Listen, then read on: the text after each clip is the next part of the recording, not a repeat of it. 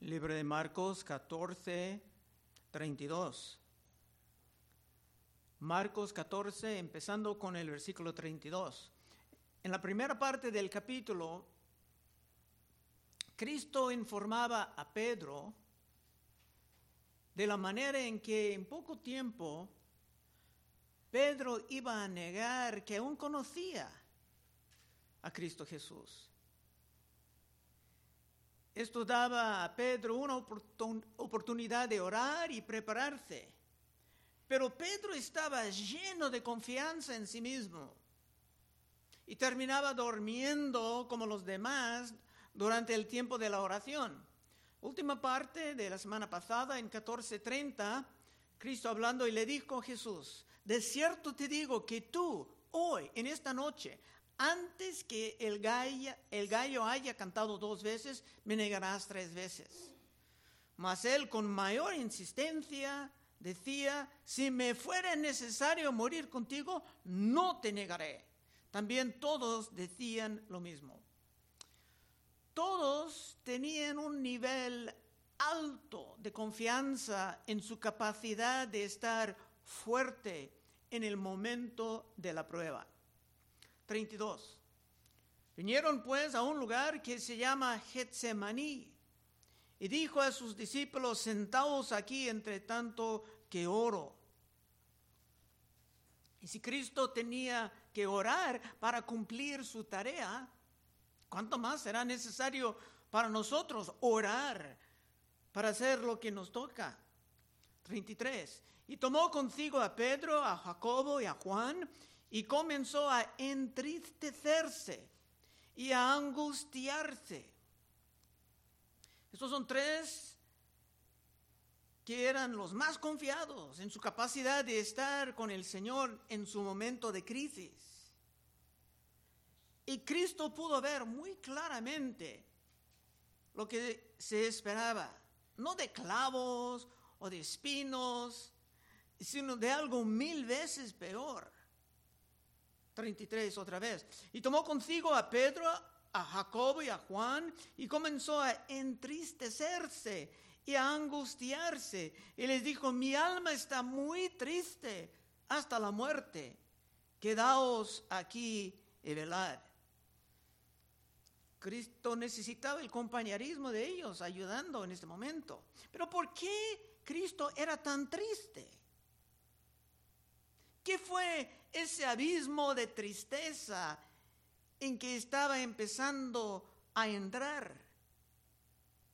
Tenemos que recordar que como hombre, Cristo era una persona sumamente santa. Jamás ha sentido cómo es caer en el pecado.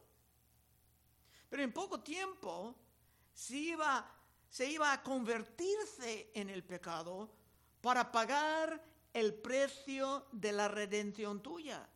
Segundo de Corintios 5:21, al que no conoció pecado, está hablando de Cristo, al que no conoció el pecado por nosotros, lo hizo pecado. Para que nosotros fuésemos, fuésemos hechos justicia de Dios en él. Jesús sabía que esto estaba llegando, llegando. Pero ahora, tan cerca de la cruz, era muchísimo más difícil. 35. Yéndose un poco adelante, se postró en tierra y oró que fuese posible pasase de él aquella hora.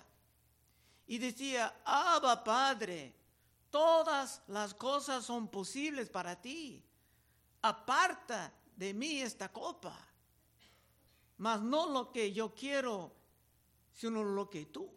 Estaba buscando otra posibilidad de cumplir esto.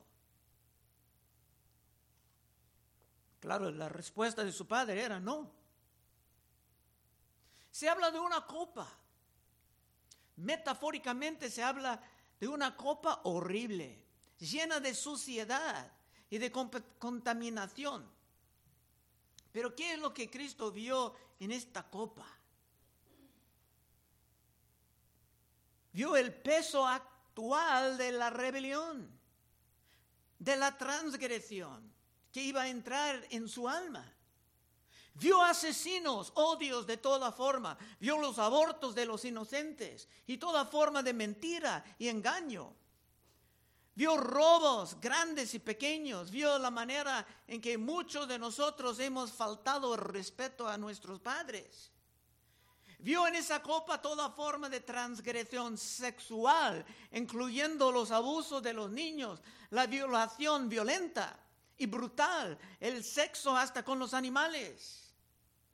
Y lo que tenemos ahora con hombres casándose con hombres y personas tratando de cambiar su género. Vio todos los adulterios y toda forma de fornicación y de la pornografía. Vio toda forma de pecado religioso como la blasfemia y la hipocresía. Vio toda esa suciedad de los que iba a salvar, sabiendo que todo esto tenía que entrar en su ser convirtiéndose en una gran maldición. Gálatas 3:13. Cristo nos redimió de la maldición de la ley, hecho por nosotros maldición. Porque está escrito, maldito todo él que es colgado en un madero. Ese verso fue puesto ahí para él en el Testamento Antiguo. Y para una persona completamente santa, esto era algo totalmente insoportable. Muchos han sido matados por golpes, por clavos, por cruces, pero nadie jamás murió tragando la suciedad que estaba en aquella copa. Por esto Cristo sentía que estaba al borde de un abismo de tristeza. El pecado tiene la capacidad de producir la tristeza en nosotros. Pero toda esta suciedad en un golpe era demasiado aún para nuestro gran Salvador. Por eso Dios mandaba ángeles para ayudarle. 37. Vino luego y los halló durmiendo. Y dijo a Pedro, Simón, ¿duermes? ¿No has podido velar una hora? Velad y orad para que no entres en tentación.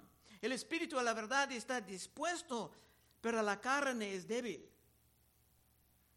Pedro ya ha declarado que jamás iba a negar a su Señor. Y por esto la oración no era tan urgente para él. ¿Cómo está contigo, hermano? Hermana, ¿estás apartando tiempo regularmente para orar? ¿O como Pedro andas muy confiado en tu capacidad de resistir la tentación en el momento preciso. 39. Otra vez fue y oró, diciendo las mismas palabras.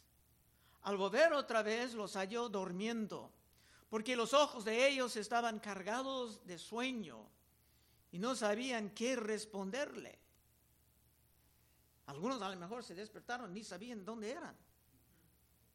Tenemos que entender que esta era una batalla espiritual, porque el diablo deseaba hacer todo lo posible para intensificar la magnitud de los sufrimientos de Cristo. Si hay muy poca oración en tu vida, es posible que el diablo también está avanzando rápidamente en la ruina tuya. 41. Vino la tercera vez y le dijo, dormid ya y descansad. Basta. La hora ha venido. Y aquí el Hijo del Hombre es entregado en manos de los pecadores. Levantaos, vamos. He aquí se acerca el que me entrega. En este libro de Marcos las cosas pasan muy rápidamente, con pocos detalles, pero es interesante la manera en que dice que Cristo fue entregado eh, a los pecadores. Y por eso estoy un poco incómodo en la manera en que muchos cristianos dicen que pues somos, somos todos pecadores. Yo entiendo que todos nosotros estamos propensos al pecado, podemos caer fácilmente en el pecado, pero esa categoría de pecadores en las escrituras es un grupo dedicado a la rebelión. Por ejemplo, terminando el Salmo 1, dice en Salmo 1.4, no así los malos, que son como el tamo que arrebata el viento. Por tanto, no se levantan los malos en el juicio, ni los pecadores en la congregación de los justos. Y si las escrituras no nos llama a nosotros los pecadores, entonces ¿en qué categoría estamos? ¿Alguien sabe? Muy bien, mire cómo Pablo empezaba sus cartas de exhortación. Primero de Corintios 1.2. A la iglesia de, de Dios que está en Corinto, a los santificados en Cristo llamados a ser pecadores. No, llamados a ser santos, con todos los que en cualquier lugar invocan el nombre del Señor Jesucristo, Señor de ellos y nuestro. Efesios 1.1. A ver si hay algo para ti en el libro de Efesios si no estás en la categoría de los santos. Pablo, apóstol de Jesucristo por la voluntad de Dios, a los santos y fieles en Cristo Jesús que están en Éfeso. Según San Pablo, guiado por el Espíritu Santo, ahora somos nosotros los santos. Aunque podemos tener debilidades y aunque podemos caer en el pecado, no estamos en la categoría de pecadores bíblicamente hablando, sino que estamos en la categoría de los santos. ¿Por qué enfocar tanto en esto? Hermanos, pensando bíblicamente es la manera de empezar a vivir bíblicamente. Lo repito, pensando bíblicamente es la manera de empezar a vivir bíblicamente. Los que siempre dicen, no, pues todos nosotros somos los pecadores. Entonces, si caiga en un pecado horrible, puede decir, pues, ¿qué esperes un pecador? 43. Luego hablando él aún, vino Judas, uno de los doce, y con él mucha gente con espadas y palos de parte de los principales sacerdotes y de los escribas y de los ancianos. Y el que le entregaba les había dado señal, diciendo, al que yo besare, ese es, prendedle y llevadle con seguridad. Y cuando vino se acercó luego a él y le dijo, maestro, y le besó. Vimos en el último estudio que según Cristo Judas era un diablo. Para Judas, Cristo era una persona de muy poco valor, que pudiera estar vendido, vendida por unos pedazos de plata. Judas andaba con la iglesia para sacar provecho. Y cuando esto no era posible más, estaba dispuesto a vender a todo y a todos. En otra parte, Cristo preguntaba en Lucas 22, 48, ¿Judas con un beso entregas al Hijo del Hombre? Era lo más despreciable, la máxima hipocresía. Otra vez, esto era un aspecto de la guerra espiritual pasando allá. El diablo deseaba intensificar la tristeza de ese abismo. 46. Entonces ellos le echaron mano y le prendieron. Pero uno de los que estaban ahí, sacando la espada, hirió al siervo del sumo sacerdote, cortándole la oreja.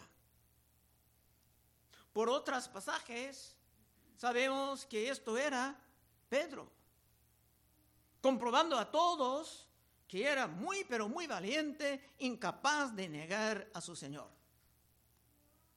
Y también dice en otra parte que Cristo sanaba ese herido. 48, y respondiendo Jesús le dijo, ¿cómo contra un ladrón habéis salido con espadas y con palos para prenderme? Cada día estaba con vosotros enseñando en el templo y no me prendiste. Pero es así para que se cumplan las escrituras. Entonces todos los discípulos dejándolo huyeron.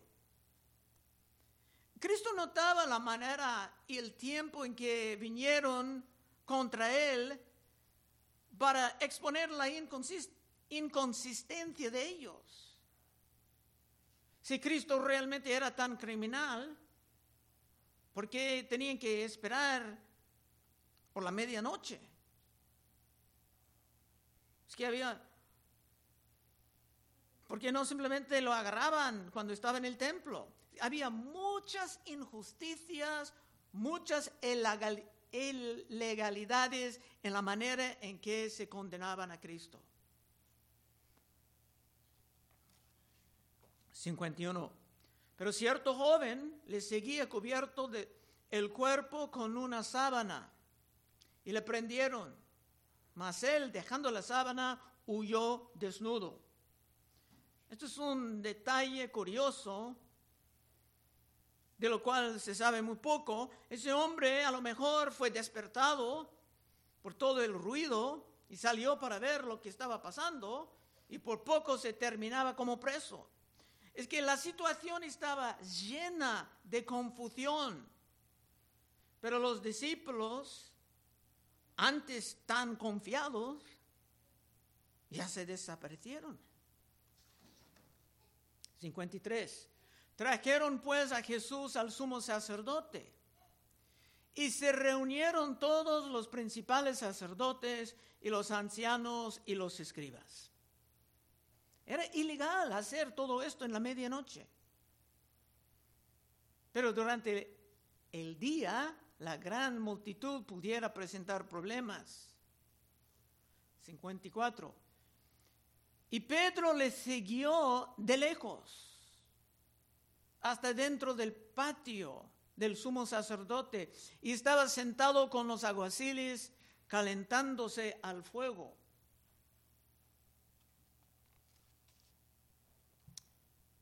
Pedro aún estaba siguiendo a Cristo, pero de de lejos. ¿Cómo está contigo? ¿Andes siguiendo a Cristo de lejos?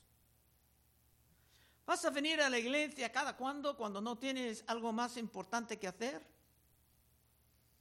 Esto puso a Pedro en una situación muy peligrosa.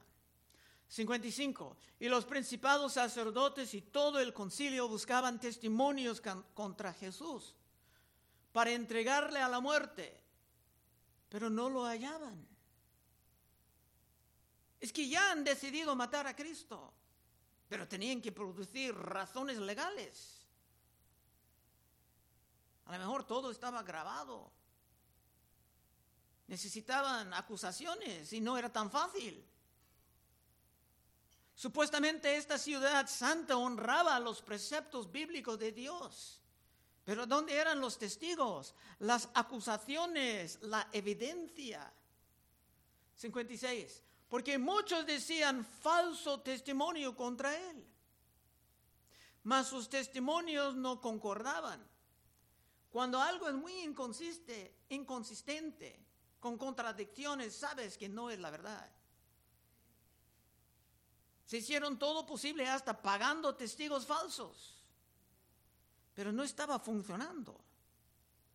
E irónicamente estos líderes tenían la responsabilidad de castigar a los falsos testigos y no darles dinero. Dice en su ley en Deuteronomio 19, 16, cuando se levantare testigo falso contra alguno para testificar contra él, entonces los dos litigantes se presentarán delante de Jehová, delante de los sacerdotes y de los jueces que hubiera en aquellos tiempos, y los jueces inquirirán bien. Y si aquel testigo resultare falso, que era el caso aquí, y hubiere acusado falsamente a su hermano, entonces haré a él como él pensó hacer a su hermano. ¿Qué quiere decir esto? Si tú acusabas a alguien de un crimen que merecía la pena de muerte y si tú eras una, un testigo falso, la pena de muerte caía sobre ti. Eso era la ley de Dios. Dios tomaba muy en serio todo tocante a la, a la justicia. Y quitarás el mal de en medio de ti. Y los que quedaren oirán y temerán, y no volverán a hacer más una maldad semejante en medio de ti. Y no compadecerás vida por vida, ojo por ojo, diente por diente, mano por mano, pie por pie. Legalmente eran los testigos falsos que deberían de recibir la pena de muerte, y no Cristo Jesús. Estos líderes juzgaban a Cristo injustamente. Y en poco tiempo Cristo iba a juzgar a ellos bien justamente. 57. Entonces, levantándose unos, dieron falso testimonio contra él, diciendo, nosotros le hemos oído decir, yo derribaré este templo hecho a mano y en tres días edificaré otro hecho sin mano. Pero ni aún así concordaban el testimonio. Cristo dijo algo semejante, pero estaba hablando de levantar su propio cuerpo. Entonces estaba distorsionando todo. Y esto simplemente no estaba funcionando. Y el sumo sacerdote tenía que encontrar otra manera de llevar a cabo su infamia. 60. Entonces el sumo sacerdote, levantándose en medio, preguntó a Jesús, diciendo, ¿no respondes nada?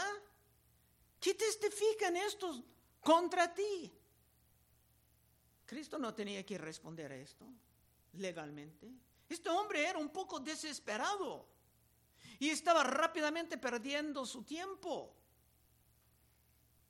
61. Mas él callaba y nada respondía. El sumo sacerdote le volvió a preguntar y le dijo, ¿eres tú el Cristo, el Hijo del bendito? Ahora su pregunta era legítima. Y legalmente Cristo tenía que responder a esto. Hay más detalles de esto en, Mateo, Mateo 26, 63. Dice, mas Jesús callaba, entonces el sumo sacerdote le dijo, te conjuro por el Dios viviente, que nos diga si eres tú el Cristo, el Hijo de Dios. Y ahora Cristo va a responder, sin trucos, porque su tiempo ha llegado. Otra vez, no, primera vez, 62. Jesús le dijo, yo soy.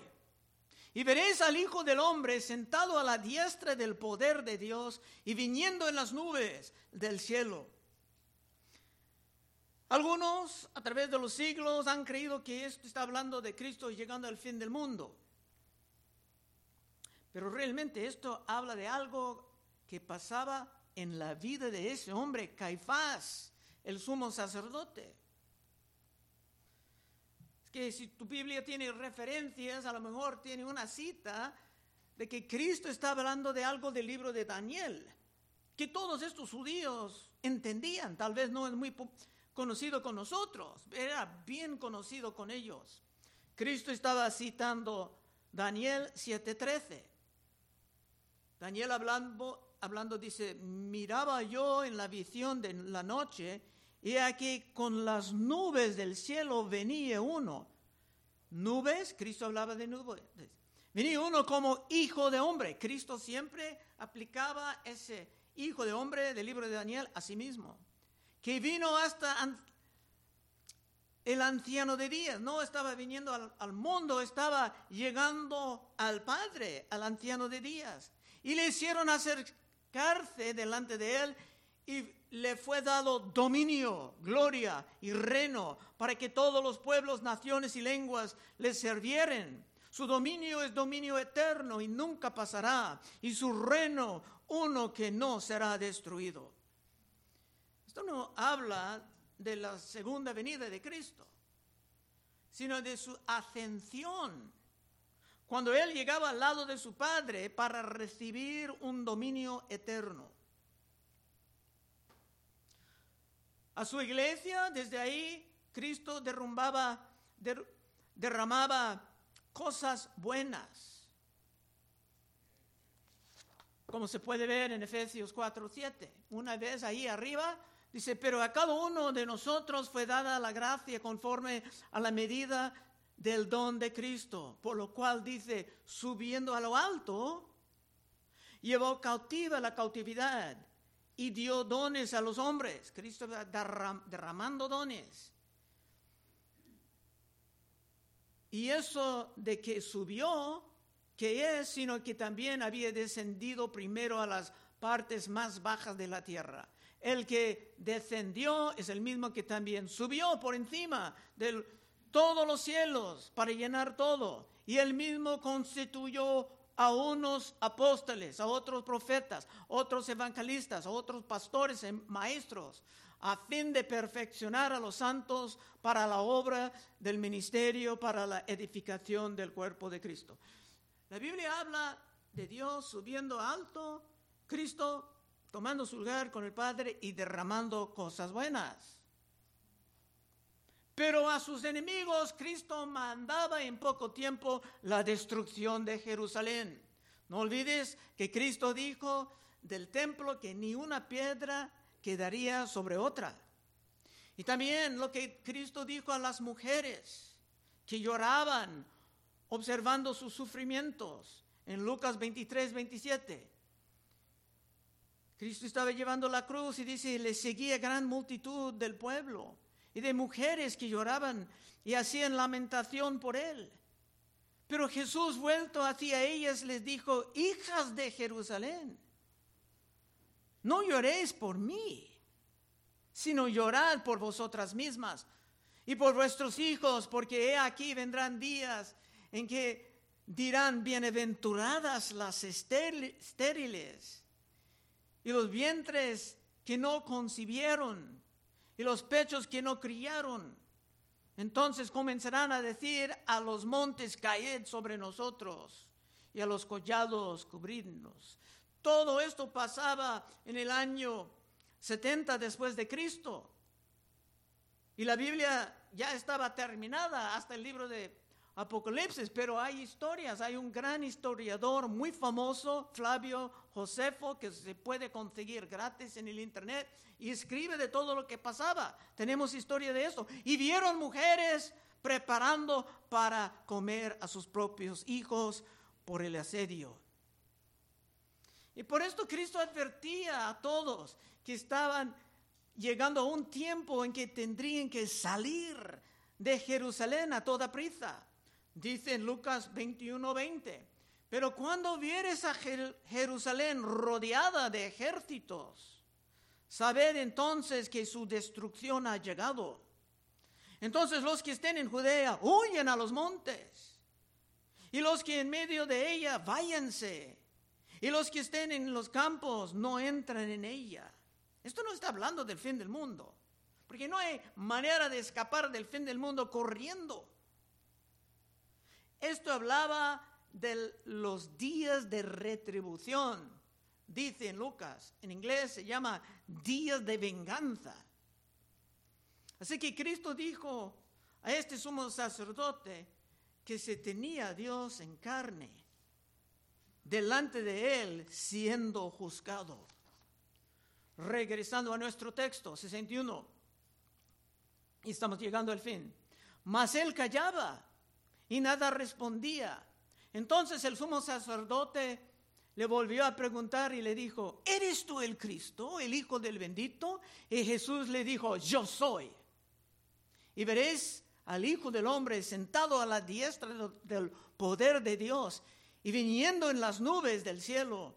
Entonces el sumo sacerdote rascó sus vestiduras y dijo, ¿qué más necesidad tenemos de testigos?